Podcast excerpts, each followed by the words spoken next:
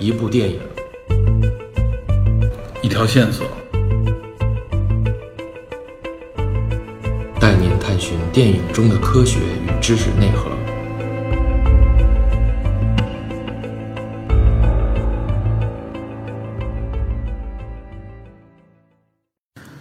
大家好，欢迎收听电影侦探，我是 Peter。大家好，我是提安。对，今天我们又请来了杨天。呃，今天我们这一期电影侦探呢，我们继续之前有关艺术与二战相关的电影话题。我们上次聊了古籍卫士，这一次呢，我们要聊一部音乐相关的电影，名字叫做《指挥家的抉择》。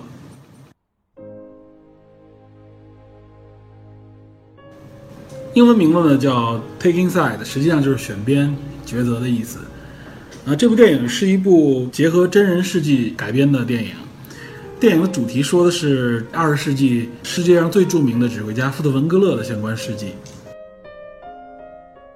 主要是二战结束后，美国对富特文格勒和纳粹合作的相关问题进行了一次调查。富特文格勒也是因此受到了无论是业内还是舆论界的一个诟病，就是他没有离开二战的德国。和这个纳粹有着摆脱不掉的这种关系。那这部影片我简单说一下，它的导演和演员呢都不是特别有名。导演叫伊斯特凡·萨德，是个匈牙利人。呃，两个主演呢，一个是美国的那个调查官叫安诺德少校，他是哈维·凯特尔主演。哈维·凯特尔大家看这个演员应该是比较熟，也是在很多影片里面经常演一些配角。呃，表演富特文格勒这个演员呢是斯特兰斯卡斯加德。啊，这个演员大家一看应该很眼熟，因为最近比较著名的几部影片里边，他都在其中有配角，比如说，呃，《雷神托尔》里边的疯癫癫的那个博士，哎，就是这个演员来扮演的。他其实还在早期的一些影片当中，经常扮演一些比较著名的反派角色，比如在，呃，《龙纹身的女孩》当中扮演了一个大反派。呃，值得一提的呢是这部影片的编剧，就是罗纳德·哈伍德。呃，这部影片实际上是他的一部舞台剧改编的一个电影。罗纳德·哈伍德实际上是一个剧作家，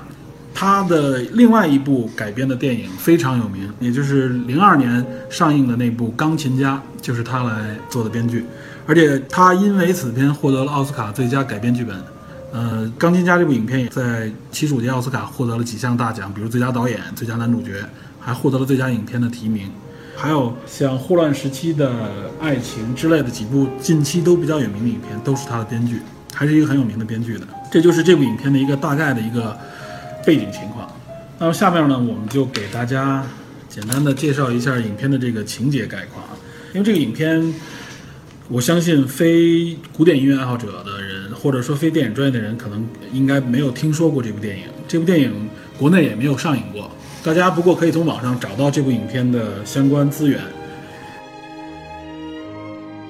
影片开头实际上是富文格勒的一次在二战即将结束的时候，在战时的一场演出。战时的一场演出，然后在音乐大厅当中，富文格勒正在指挥，远处能够看到探照灯以及轰炸的这个火光。突然大厅停电，然后演出不得不结束。呃，这当然是一个戏剧化的场景，但是其中可以看到，就是中间还原了一个历史细节，就是在第二次世界大战德国战场结束前的末期。对，呃，当时福特温格勒已经得到了他在当时政府高层的朋友的一些暗示，然后在那个时候已经离开了德国，他前往了瑞士，当时一个相对中立的国家。对，呃，这个要说一下啊，实际上在影片里面也是。当时是说停电以后呢，有人找到有一个德国军官找到了富特文格勒。这个德国军官是谁呢？是施佩尔，是呃德国的军备部长。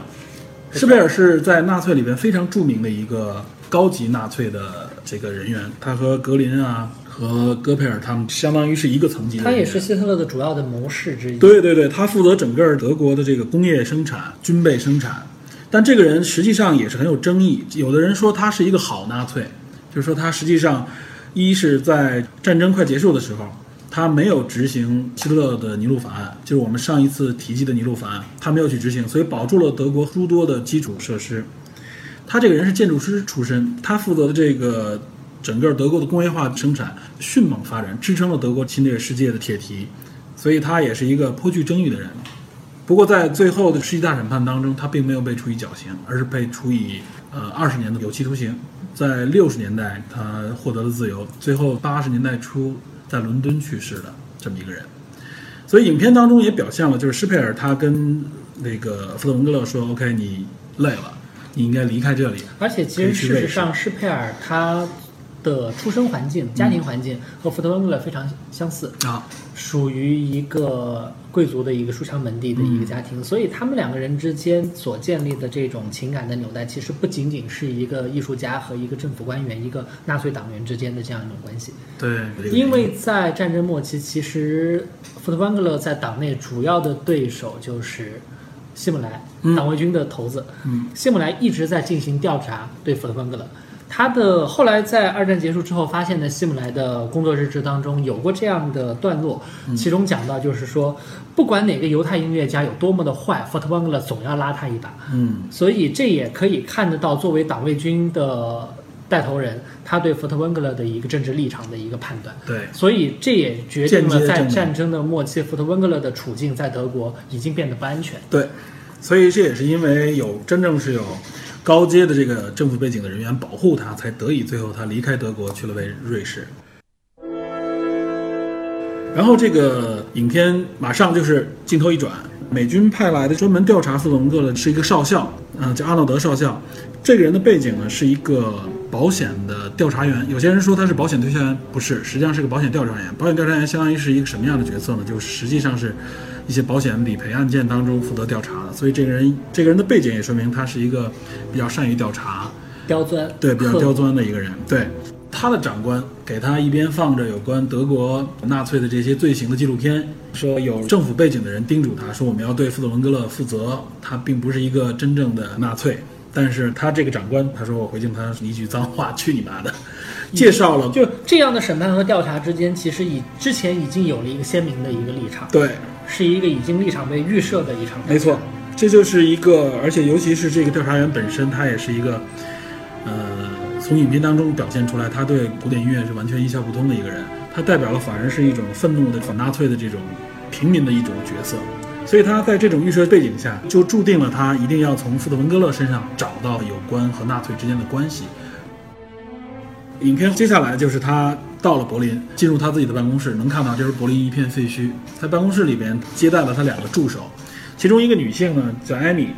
她的父亲。在剧中我看到艾米的父亲是一位当时四四年谋杀希特勒的，对，一个一个官员叫叫施特劳普，呃，应该在德国也是比较有名，他也是持反对希特勒政策的一个。谋杀希特勒这件事情，我记得也是在大概十年前，呃，阿汤哥汤姆。呃，汤姆克鲁斯对对对拍过一部电影，专门讲述的是当年在纳粹末期，就是纳粹党内部已经对，这是真实事件，真实事件。出对出于一种保护德国，一种一种一种站在国家的立场上，对希特勒展开了一个谋杀计划。对，这个那部影片就叫《行动目标希特勒》。其实，在德国二战末期的时候，在德国的军队当中，政界有很多人都实施过希特希特勒的暗杀，只不过阿汤哥演那部电影呢，对希特勒的暗杀。可以说相对来说是最成功的，那个炸药爆炸，只不过希特勒神奇的是受了轻伤，因为他所站的位置，对对，最接近于成功的一次。好，那么回到这部影片里边啊，就是说，艾米是这个阿诺德上校的一个助手，另外他还接待了一个美军军官的一个助手，他实际上是来自这个角色很微妙。他是从德国逃离的犹太人，对，加入了美国籍，然后代表盟军的立场。参与这一场调查，这一场调查实际上他相当于是一个第三方调查员，有点类似于律师，他也有他的上级，他的背景，我们在影片当中能看到，他的背景来自于什么呢？是他们想保护福特文格勒，因为他认为福特文格勒的这个呃艺术价值，包括他的政治立场是没有问题的。所以说，这两个角色在影片当中也会体现出很重要的这个关系。那么接下来呢，就是阿诺德上校开始着手调查和审问。我们不能完全说是审问啊，因为它并不是一个法庭上的一个概念，准备就是一个调查和问询。呃，他也确实做了很多功课。这个时候，他首先采取的就是先从富特文格勒身边的人开始调查。首先，先是调查了富特文格勒所在的柏林爱乐当中的一些重要的演奏家，比如说他。第一个接受问询的人呢，就是柏林爱乐当中的第一单簧管，建的第二个人是定音鼓这个乐手。通过对这两个艺术家的问询，我们可以看到，首先这两个艺术家都对富特文勒采取一种肯定的态度，认为他和纳粹之间是没有任何直接关系的。他们都强调一点：艺术是艺术，政治是政治。呃，我们也能看出阿诺德少校啊，确实是为为了审问呃富特文勒做了一番功夫，不仅做调查，而且他是先从周边开始摸富特文格勒的线索。哎，毕竟他是一个保险调查员嘛。对他还是相当严谨的。而且我们可以看到，在影片的过程当中，他发现无论是他的助手，还是他身边的一些军官，以及在盟军内部，对富特文格勒都有一种几乎异常的一种尊重。这一点是他不能接受的。他认为富特文格勒应该是一个，在他眼里相当于已经算是个纳粹，是个战犯了。而且他在自己的寓所里边看集中营相关的这个纪录片，实际上也是一种对纳粹、洗脑，对对敌人自我洗脑的行为，对对对敌人的保持一种警惕和一种仇恨。呃，这些情节其实我们都能看到很多这种意识形态的这种意味在里边。紧接着呢，问询了几位柏林爱乐当中的艺术家之后，他就见了一批。盟军的军官主要是，实际上这里面有一个重要角色，就是苏联的一个和艺术品收缴、艺术品这个奉还相关的一个负责人，是一个上校，这里边叫德米特里上校。包括跟这个苏联上校的这个接触当中啊，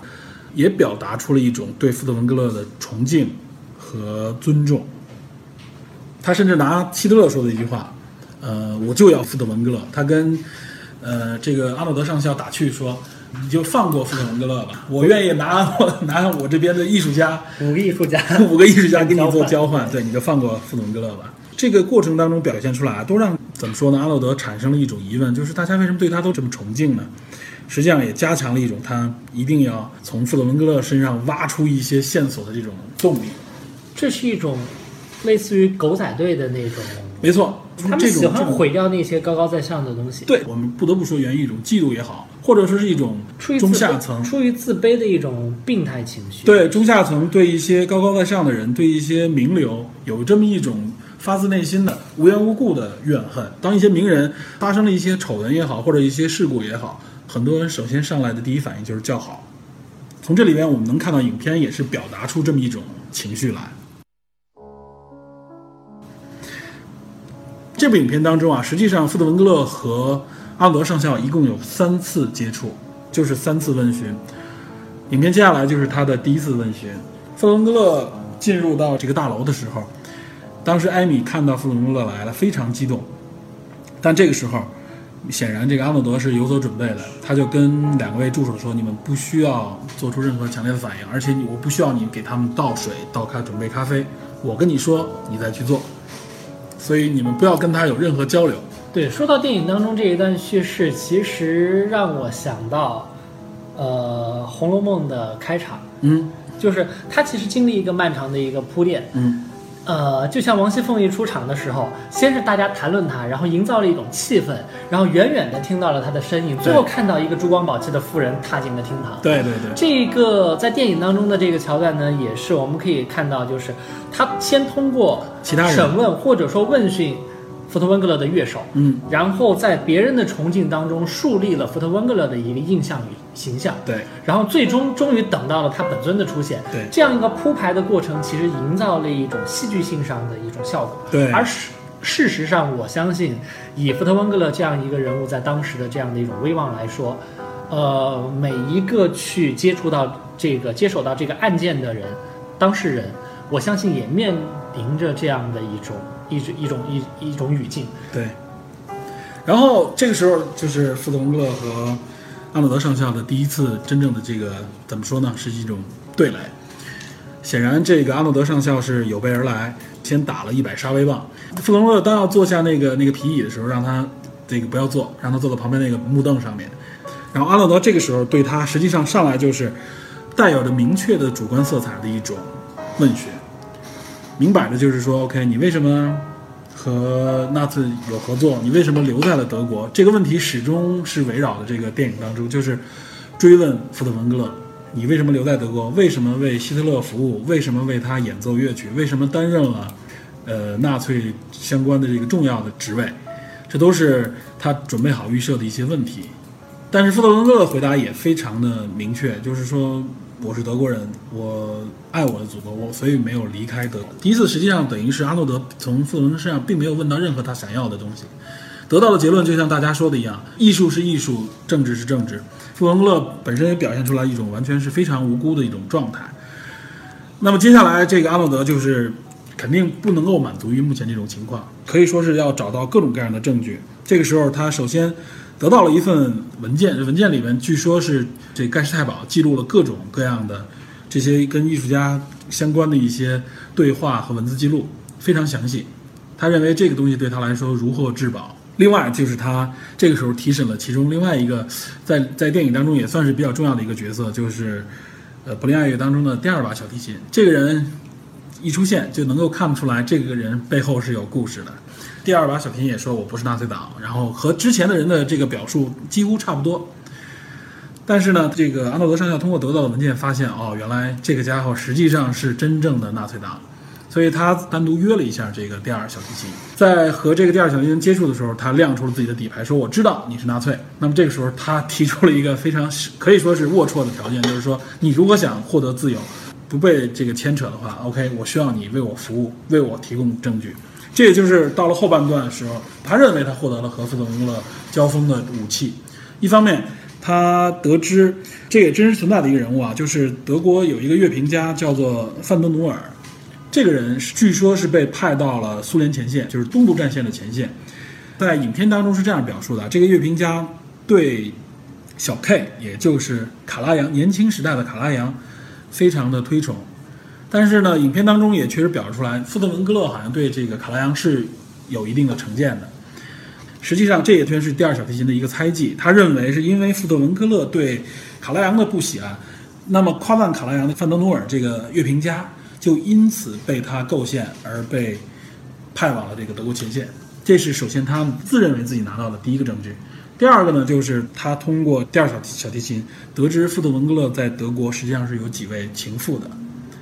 这一点实际上就我们就能看到啊，开始使用道德这种武器攻击这个富特文格勒，这其实完全与，呃，他真正要审问的这个方向和立场是无关的。那么果不其然，他在和第二次和富特文格勒接触的时候，就拿出了有关情妇这方面的这个内容。当然了，最后实际上也仍然是得到了这个结果，就是并没有真正的。确凿的证据能够证明富特文格勒和纳粹有什么样的合作，即使他用道德的这种审问的方式啊，让富特文格勒感到羞愧，感到了无地自容，但他仍然得不到自己想要的答案。那么这个时候就是酝酿的第三次这个审问，第三次审问实际上亮出了他的杀手锏，或者说也是一种这个影片所要表达出来的一个矛盾点，就是对富特文格勒第三次问询的时候，他说了这样一段话，我认为这段话确实是掷地有声的一段话，也很厉害，就是他说。我们看到啊，德国国庆的时候，在游行的时候，上百万的德国民众在街上使用纳粹礼，高呼万岁。那么战争结束了，这这上百万人好像完全与此无关，都躲到了角落里。我们找到任何一个德国人，他们都说我们与战争无关，我们完全不支持纳粹党。他用这种方式，完完全全预设立场的方式来抨击富特文格勒，说其实你们就是支持纳粹，你们就是在行为纳粹行。很多龌龊的事情。那么同时呢，这影片的另外有一条浅线呢，就是他的两个助手艾米和 David 两个人。这两个人实际上都是非常崇敬富特文格勒的，而且他们都开始着手寻找富特文格勒救助当时被迫害的这些迫害的这些犹太犹太乐手。很多相关的音乐家和乐手，实际上在历史当中也确实是被富特文格勒间接的送到了国外，等于是挽救了他们的生命。对。那么实际上呢，影片到最后就是。即使这第四、第三章审问，他掷地有声的做出了这种疑问的时候，富特文格勒仍然很无奈的回答了他的这个立场。他认为艺术和政治之间这种距离，以及他本人实际上并没有任何预设，像他所预设的这种立场而去做这些他认为有可能会发生的这些事情。那么影片到最后，富特文格勒离开，可以说两个人最后的这个问询没有任何结果。富特文格勒最后暗淡的离开了房间的时候，影片就戛然而止。这个最后这个桥段呢，影片也是像开头似的，就又奏响了这个命运交响曲。这是实际上是艾米为他奏响的。影片结束之后呢，最后有一段真实的历史记录的镜头，在影片里面也提到了，当时弗洛文格勒为为希特勒的生日吧之前前一天的这个表演，表演完以后呢，我们能看到戈培尔上台和富特文格勒握手，但是着重就是有一个特写镜头，富特文格勒手里边拿了一个手帕，和戈培尔握完手以后，他就用手帕擦拭了自己的手，将这个手帕握到了自己另外一只手上。全场人都行纳粹礼的时候，富特文格勒因为借故拿着指挥棒和这个手帕，没有举起自己的这个手行这个纳粹礼，实际上也是间接的通过这种方式表达了富特文格勒对纳粹的不认同。只不过他的这种立场，并不像我们看到的、我们认为的那种啊强烈的、直接的那种抵抗。本身影片呢并不复杂，并不长，里边的桥段呢实际上涉及到了几个，呃，在古典音乐当中很重要的角色。他提到了刚才我们说的小 K 卡拉扬，还提到了一个人，就是调查富特文格勒的时候的一个论据。他们说托斯卡尼尼曾经在三五年的时候邀请富特文格勒离开一九三六年，啊，对，三六年的时候邀请富特文格勒去美国，让他离开德国，但富特文格勒并没有离开。这里边就提到了几两个重要人物，一个是托斯卡尼尼，一个是卡拉扬。这个实际上，我觉得熟悉古典音乐的人应该都知道这两个人，所以我觉得有必要先给大家呢介绍一下二战前后音乐界古典音乐里边相关的一些重要的人物和相关的一些重要背景。嗯，这部电影本身的叙事其实并不复杂，对，他在讲述的就是福特万格勒因为在二战期间坚持留在了纳粹治下的德国，而导致在战争结束后受到了一个纳粹化的一个审问。审问。研究他选文的主题当然是关于他是他与纳粹的真实的一个关系。对，那么我们要了解福特温格勒其人，我们有必要了解，就是在二战期间四十年代，当时德国的文化状况和嗯当时、当时在纳粹治下的一个音乐界人士的这种生存，对关于自己生存的选择和他们的生存状态归宿的一个状态。这个应该是三四十年代都有嘛，因为德国确实从三十年代开始，纳粹就已经兴起。呃，事实上，当时我们始终在谈论一支乐队，嗯柏林爱乐。对，那么世界上一直以来，其实到目前为止，有两支乐队一直站在一个超一流的一个呃位置上，就是柏林爱乐和维也纳爱乐。对，这两个应该算是最好的。我理解就是简单说就是最好的爱乐乐队。或者说他们是最有代表性的两支乐队，因为他们在漫长的历史时期一直保持着超一流的水准。嗯，然而我们知道，维也纳爱乐的历史上是不设常任的音乐总监的。啊，维也纳爱乐是一支相对来说，呃，更对于指挥的选择更自由的一个乐队。他们实行的是一种呃聘用制，嗯所以的话，他们不设艺术总监。这样的话，就导致柏林爱乐的艺术总监其实是成为了欧洲音乐的一种权力的一种象征。对，每一次柏林爱乐的总监都在一种非常艰难的环境下产生。像最近的一次，在去年其实经历了将将近半年的时间，多轮的投票，最后选非常复杂、非常艰难的选出了一个新的继任者。呃，那么在柏林爱乐的历史上来讲，其实它最早是一支私人乐团，嗯哼，然后在呃大概一八八零年代，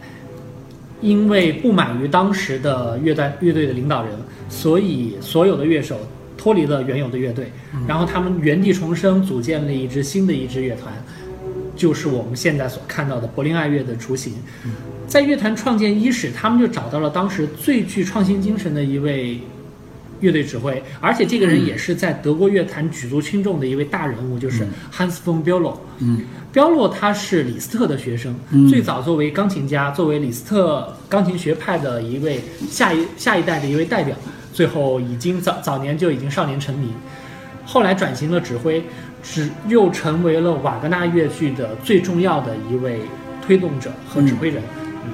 那么，继汉斯·冯·彪洛，他作为那个时代的一位先锋，嗯，他带来了一种现代化的一个管理理念，以及卓越的音乐水准，为柏林爱乐后来的成长打下了一个非常坚实的基础。他相当于是第一第一代。对，到但是汉斯·彪洛因为当时年事已高，所以他只指挥了差不多五年的时间就已经去世了。呃，然后第二任的柏林爱乐的领导者是匈牙利人尼基什。嗯，尼基什至今被认为是一位完美的指挥家。嗯，被认为是指挥当中的酒神学派的一位代表。所谓酒神学派，就是他们追求那种现场即兴的那种突发的音乐灵感，对，贯穿于音乐中一种完全不同的一种人格与气质。而尼基什的指挥技术，他的指挥技术本身在历史上也被认为是完美的。他同时带领柏林爱乐。在一九一三年录制了历史上的第一个贝多芬第五交响曲的完整的录音。在这个录音当中，当时考虑到当时的这个唱片的长度，所以的话必须把所有的音符压缩，让它能在唱片的一面里面录完。所以我们并无并不能通过当时留下来的音响资料来还原出像尼基什这一代指挥家的真实的音乐顺。那么尼尼尼基斯其实是那个时代最卓越的一位。乐队指挥也是当时整个欧洲乐坛被认为的一个核心的人物。但是 n i k i s 在一九二二年也去世了，但在他任上，柏林爱乐已经奠定了自己在欧洲乐坛的超一流的一个水准，已经奠定位置了。对。然后一九二二年，年方三十岁的福特温格勒接手了柏林爱乐，一直到他一九五四年去世为止，柏林爱乐达到了历史上空前的一个高度。呃，事后他的福特温格勒的继任者是卡拉扬，卡拉扬在一九三八年第一次指挥了柏林爱乐，嗯，他第一也是唯也是在二战期间他唯一的一次染指柏林，因为福特温格勒一直在阻止这个打压他，对对，事后我们可以谈到这一点，对，但是卡拉扬事后回忆。当他第一次指挥福特温格勒的这支乐队的时候，他就爱上了这支乐队。嗯，因为卡良说到了一个关键的点，就是福特温格勒教会了这支乐队用一种室内乐般的方式来演奏交响曲。嗯，这个这这这究竟是一种什么样的一种音响的一种关系与哲学呢？这个我们可以之后再讲到。对，呃，然后紧接着，柏林爱乐随着福特温格勒的去世，交到了卡拉扬的手中，然后。开始了一个商业化的一个进程，然后通过唱片以及全世界的巡回演出，最终被所有人认为是古典音乐的一个代名词。卡拉扬执掌这个柏林爱乐应该时间也非常长，一九五四年到一九八九年，相相当于三十多年嘛。对对，所以说他是可以完全有时间来调教这个乐队，来达到一种他想要的理想状态。卡拉扬一直觊觎着柏林柏林爱乐，觊觎着这支福特旺格勒的。部队，呃，因为柏林福特温格勒授予了、教会了这个乐队一种演奏的一种哲学与心态，以及一种强烈的精神。这块我们说一下，这都是他所一直寄予、所渴求的东西。这块我们要说简单说介绍一下啊，就是福特温格勒应该是四七年复出的，他是从四五年开始接受这个调查，但最后两年以后，他终于还是复出了。四七年复出，但他在五四对五四年因为肺炎去世了，对对吧？就是实际上他等于是复出之后，就是将近不到七年左右的时间就离开了世界。我记得当时我看到有一个细节啊，我这说一下，就是卡拉扬当时在富德文格勒去世的当天晚上，他就得到了一个电报，说了一句话非常有意思：“先皇驾崩，这个位临新皇。”就是说。原来的这个皇帝已经去世了，那我们现在就等待你这个新的皇帝这个位置。呃，事实上，关于卡莱扬接手柏林爱乐，等会儿我们可以专门谈一谈，因为这是一个一桩非常重要的一桩历史公案。对，这个很有意思，而且从在影片当中也能提到过啊，就是说柏林爱乐对于他们来说就像是一个，就是像是一个皇权的权柄一样，他们一定要掌握在，就是只要是这个。顶尖的艺艺术家或者指挥家，他们认为这对于他们来说，这是最终极的追求。我们刚刚讲到柏林爱乐的历史，早在 Nikish 的时代，虽然柏林爱乐已经奠定了德国一流的位置，嗯，已经掌握了乐乐团的权柄，嗯，但是呢，在那个时代，德国其实还有很多非常杰出的乐队，比如说在柏林就有呃柏林国家歌剧院乐团，嗯，然后在莱比锡有 g w a n House，就是布商协会、布商大厦乐团，嗯，管弦乐团，所以。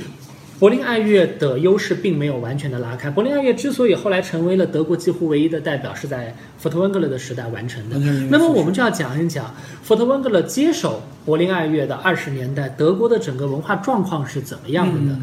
首先，第一个事事实就是最首先最重要的语境是经历了第二次、第一次世界大战的失败，呃，德国蒙羞签订了凡尔赛条约，嗯，德国的整个工业基础以及经济被。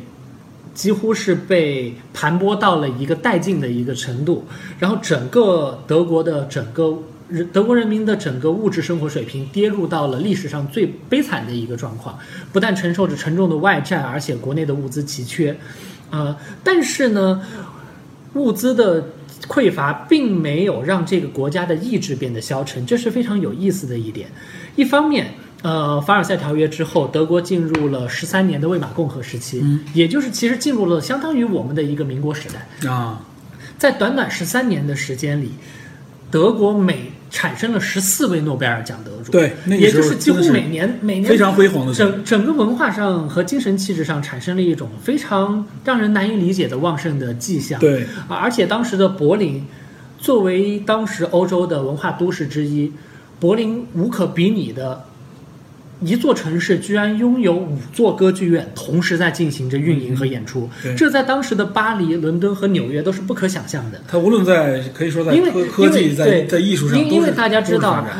呃，如果你想把你的万贯家财尽快败光，那么资助歌剧就是最好的一种手段，它可以迅速的蒸发你的财产。所以，一所能够支撑五所歌剧院同时运转的城市是。它的文化活力是难以想象的，而且这五所歌剧院，当时我们嗯，当这五所歌剧院都拥有着最优秀的领导者，这些人现在都是在音乐史上熠熠闪光的名字，比如说像福特温格勒，像克伦佩勒，他当时克伦佩勒当时在。呃，克莱尔歌剧院，嗯，那所歌剧院是一所专门演出先锋歌剧的乐队，他们演奏了贝尔格的歌剧，演奏了雅纳切克的歌剧的所有的几乎当时最重要的首演，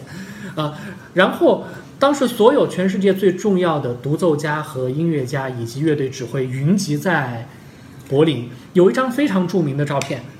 上面有五个人，嗯。分别是托斯卡尼尼、嗯。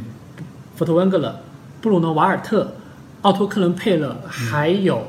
埃里希克雷本，也就是后来其实，在我们这个时代非常受人爱戴的一位指挥家。卡洛斯·克莱伯尔的父亲，当时他也是德国非常重要的一位乐队指挥，也就是在短短的一个二十年代，几乎柏林成为了欧洲艺术的一个中心，而且据我们现在所看到的史料记载，当时这个城市的文化生活旺盛，难以想象。就是电影院里面放着那些最优秀、最前沿的高水平的电影，而且这些电影现在现在用我们的话讲都是艺术片儿。嗯，而且这些电影在当时的德国的民众之间经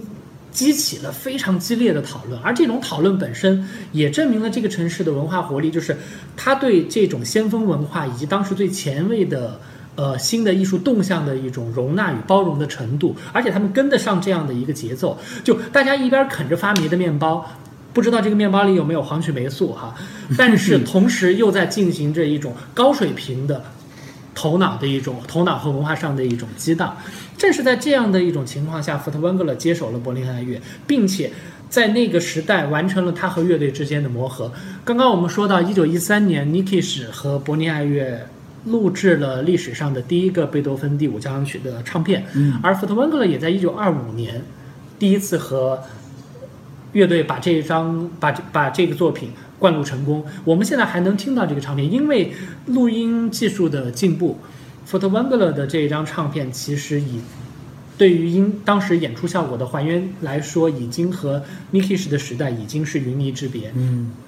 哎，我记得好像二五年，施特温格勒好像还客座过纽约爱乐的指挥。是这个样子。嗯呃，这其实也牵扯牵出了后面的一桩公案，就是、嗯到三十年代纳粹上台，然后因为纳粹的反犹政策，嗯包括连就连像门德尔松这样的历史上非常重要的作曲家，因为他的犹太人属性，嗯都被从演奏的名单中剔除。对但是其实事实上，在当时的德国，只有一个人一直坚持着在演奏，比如门德尔松的音乐。这个人就是福特温格勒。首先，第一是受于他巨大的在业内的威望，有影响力。对。另外也在于说，这件事情其实也透露了福特温格勒本身对于音乐以及当局的政治立场之间的一种态度。态度对，嗯，因为纳粹的三三年上台，导致很多重要的音乐家开始陆续的离开了德国，比如像我们刚刚讲到的，在德国当时推行新音乐的大指挥家奥托·克伦佩勒。克伦佩勒是非常重要的一位犹太指挥家，也是前辈指挥大师与作曲家马勒的弟子。嗯但是很多人的离开其实并没有最早先并没有引起国际范围的关注，真正开始受到公然挑衅的是福特温格勒的同行，也是一位犹太籍的指挥家布鲁诺瓦尔特。布鲁诺瓦尔特在一九一零年代就接替了马勒的衣钵，成为了维也纳爱乐实际的掌控者。后来又离开维也纳，然后接替福特温格勒，成为了当时莱比锡布商大厦管弦乐团，也就是 Groundhouse 管弦乐团的呃指挥。嗯，一九三三年，瓦尔特在莱比锡，紧接着在柏林受到了纳粹公然的羞辱。然后因为这件事情，瓦瓦尔特去到了奥地利，并且在维也纳受到了在那样一种反战气情况下气氛下受到了空前的欢迎。嗯然后紧接着。在纳粹占领奥地利之后，瓦尔特又先到了法国，然后又从法国去到了美国。嗯，瓦尔特的离去是第一次真正引起国际上普遍关注的一次，就是德国音乐家的一次出走。对，正因为如此，其实也导致了福特温格勒对于纳粹的意义变得更加重要。因为像戈贝尔这样的公关高手，他显然明白，如果像福特温格勒这样一位呃德国籍的艺术家也弃国离去的话，那么对对于外界的观感来说，会意味着什么？但反过来讲，如果像一位福特温格勒这样优秀的人物还留在我们的国国家对，那难道我们会像你们宣传所说的那么糟糕吗？这时候他的这时候他的政治价值已经超过了他的艺术价值，可以说，对于对于当时的政治家来说，所以他也就必然会嗯，等于是这可能是其中的一个层面吧，但是不怀疑，就是福特温格勒他在德国所享有的崇高的威望，不仅仅来自于音乐家，不仅不仅仅来自于同行以及最底层的爱好者。对希特勒本人我就要福特文格勒嘛，对，呃，现在我们就讲到福特温格勒在这个过程，他到底是一个什么样的人呢？首先，一个福特温格勒，他出生于柏林的一个知识分子家庭，而且是一个真正的高级知识分子家庭。嗯他的父亲是研究特洛伊考古的一位权威对，对是一位考古学家。他是研究特洛伊文明以及呃古希腊钱币方面的权威。对，所以在这样的一个成长背景下，福特温格勒没有受到一种大众化的教育，他并没有踏入过学校。据说据说是被他父母直接邀请很多，对对对，他从小他从直接他从少年时代开始是在他父母邀请的一些私人教师和一些学者的呃教导下，而且都是当时的名家当然可以说正统的这种传统也就。他其实是不，福特温格勒属于一个典型的一个贵族家庭的嗯出生，然后早年他希望成为一位作曲家，其实他一生对他来说，首先他认为自己是作曲家，对，其次才是一位乐队指挥，乐队指挥是为了他谋生的一种手段而已。嗯这也决定了他其实是一直在以一种作曲家的视角在看待他所指挥的作品。嗯啊，对，这这就会牵扯到他的一个风格的一个一个一个方向。呃，那么一九三零年代，欧洲的乐坛其实有一位非常引领时代的人物，就是刚刚 Peter 所讲到的，呃，托斯卡尼尼。对，托斯卡尼，尼说到斯特文格勒，我们也得介绍一下托斯卡尼尼的背景。他们两个可以说是托斯卡尼尼早在二十世纪初已经成名，对他指挥过普契尼的很多重要歌剧的首演，包括《图兰朵》。《图兰朵》是普契尼的一部遗作，他还没有写完就已经去世，由他的助手把它续完。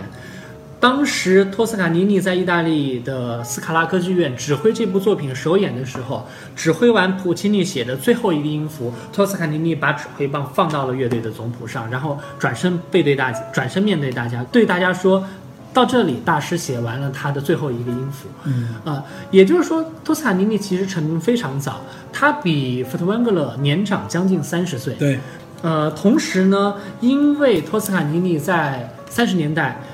墨索里尼上台之后，因为拒绝指挥意大利纳粹的党歌，导致他被人堵在小巷子里痛打了一顿。嗯，这件事情让托斯卡尼尼异常的震怒。他本身是一个非常暴脾气的一个人，，他指挥的时候也是据据说非常暴烈。他的无论是政治立场，还是他所受到的遭遇，都让他成为一位鲜明的反纳粹主义者，而受到欧洲的欧美的左派以及自由主义者的推崇。同时，他给那个时代的音乐带来了一种不一样的东西，就是在托斯卡尼尼之前的欧洲乐坛。呃，当时的指挥家很多人其实在奉行这种浪漫主义的一种立场，他们甚至会随意的删改音符，增加装饰音，同时增加很多的，比如滑音或者一些其他的一些效果。对那是那个时代的一种风尚。然后他们的速度本身也是相对自由的对，而托斯卡尼尼带来了一种精准、完美、整齐划一的声音，当时成为了一种潮流。其实就好比，呃，其实这这种潮流在那个时代不光是音乐，在很多的领域也可以看得到，就是它更是一种精确、更准确。一种理性主义的一种一种一种取向。说到这一点，我有一个 有一个有一个觉得很奇妙的地方啊。托卡尼尼意大利人，然后斯特文格勒是德国人，正统的德国人，一个正统意大利人和正统德国人，但他们两个人在在音乐方面的风格却对调了一下，好像德国人给人给大家感觉是工业化，是是精准，是标准，是一丝不苟；意大利人给人感觉就是浪漫随意，但反而在音乐上，他们为什么会产生了如此巨大的对调的这种这种变化呢？呃，其实我觉得这应该和他们的背景有关。这不完全。那首先一个，对于意大利的乐队，就意大利的乐队指挥艺或者意大利的艺术家，就应该是。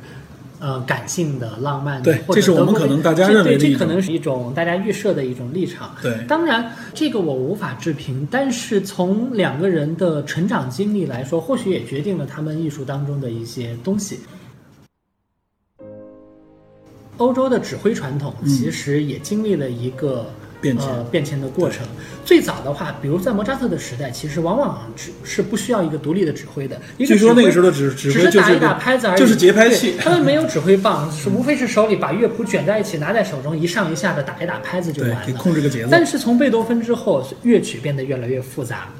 导致乐队必须要有一个明确的领导者，而且这个领导者甚至可以改变乐曲实际演奏出来的一个样貌。那么最早的指挥家的一个对于指挥的哲学理解的一个分野，其实就来自于刚刚我们谈到的门德尔松和瓦格纳之间的一个分野。嗯。门德尔松是莱比锡乐派的一位早期的一位一位奠定者和代表人物，他所他的指挥风格被后世认为是一种阿波罗精神，一种日神精神，洋溢着理性的光辉，呃，节拍非常的稳定，趣味高雅，而且整个音乐非常矜持而高贵，有着一种非常严谨，但是同时又非常古典主义的一种精神。嗯而瓦格纳不同，瓦格纳的音乐的节奏不是那么的精确，他重视音乐的旋律胜于小节。嗯，瓦格纳认为小节线本身是不重要的，是指在乐谱上存在的东西，而音乐本身可以被分解为节奏和旋律，而节奏和旋律之间其实有一个真实的速度，并不是一个节拍器所给定的速度。对，它是一种更接近于心理的一种速度，这也决定了，其实，在早期，呃，瓦格纳派和门德尔松派其实已经形成了当时德国指挥的不同的流派，而由于瓦格纳当时受当当时受到当时德国皇帝的呃脑残粉一般的支持，以及瓦格纳的人格魅力使然，在托斯卡尼尼之前的时代，其实瓦格纳派，也就是酒神派的指挥风格，其实一直占据着当时德国以及整个欧洲指挥的主流。这也是托斯卡尼尼的这种精神重新抬头，也就是其实是到了瓦格纳的这些徒子徒孙们，已经开始就是变成了一种本来应该是一种自由的。呃，有弹性的一种东西，已经慢慢变成了有新的僵化的传统的时候，对变成新的套路的时候，这种情况下，托斯卡尼的出现，让人有一种正本清源的感觉。眼前一亮的感觉。对，但是其实事实上，托斯卡尼这种风格的成长也是有其呃历史上的一个原因的。呃，早首先第一个，从托斯卡尼尼的成长经历来讲，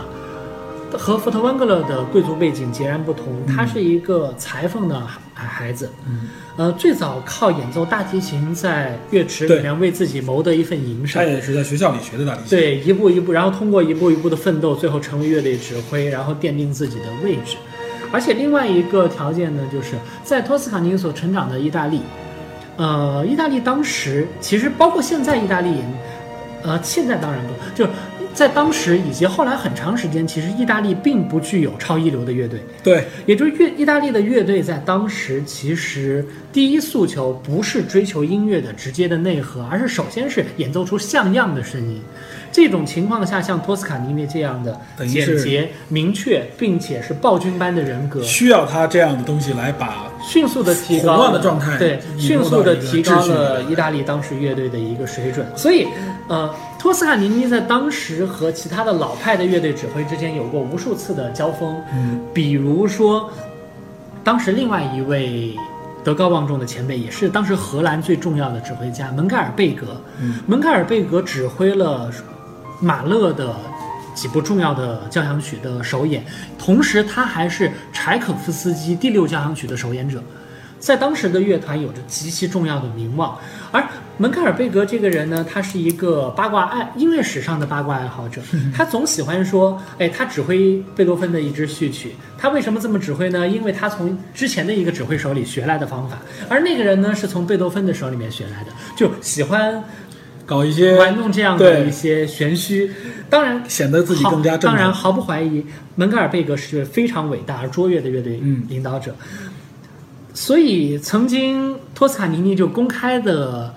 呃，打过门格尔贝格的脸。他说，门格尔贝格说他是从谁谁谁手里学的，然后谁谁又是从贝多芬手里学的。他接着托斯卡尼说：“呸，我就是从直接从贝多芬的手里学的，我是从他的谱子里边学的。”这代表了托斯卡尼尼给那个时代注入的一种兴奋。但是其实现在我们来看，在时代的潮流之外，托斯卡尼尼对音乐的理解本身是有问题的。这也就是刚才呃 Peter 问到的一点：音乐演奏的忠实到底是一个什么样的概念？对这个一切是否可能？对这个问题，就是乐谱范围里面，尤其是五线谱本身，你可以做到很精确。有这个乐谱的情况下，到底是原完完整整的按照乐谱来行？首先一个就是说，更代表这个乐谱和音符是否代表音乐，它之间的这种关系是怎么样的？其实我们可以进行一个简单的一个想象，那么就是，呃，所有的音乐演奏的环境和方式，在他写成，比如贝多芬的时代，嗯以及二十世纪初，或者说我们当今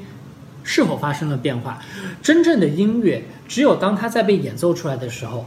它才呈现出它本来的样子。那么，当演奏的环境发生变化的时候，其实音响也在发生变化。贝多芬的时代，音乐厅和现在的音乐厅是无法等同的。当时场地也比较小，然后整个声音的混响啊、回声啊都不一样。呃，同时呢，当时的乐器和现在的乐器也有非常大的区别。当时的乐器所能产生的音响，其实和现在的乐器是完全不同的同的，尤其在管乐器上，这个特别的对明显。然后包括演奏的方式。啊，那么这就导致了，其实如果我们按照原教旨主义的立场，按照贝多芬所在的时代去演奏那样的音乐，我们想听到同样的声音，我们一定还得找到同样的规模的音乐厅，对，以及缩减观众的数量等等。那么，当我们用一支现代乐队还坚守着当时的配器以及其他标准的时候，我们无法，其实我们并没有办法能够承诺，我们遵照乐谱的标准和速度所演奏出来的声音，就是当时作曲家心里面所听到的声音。富特文格勒的指挥与对音乐的理解到底有着怎样的技艺和哲学，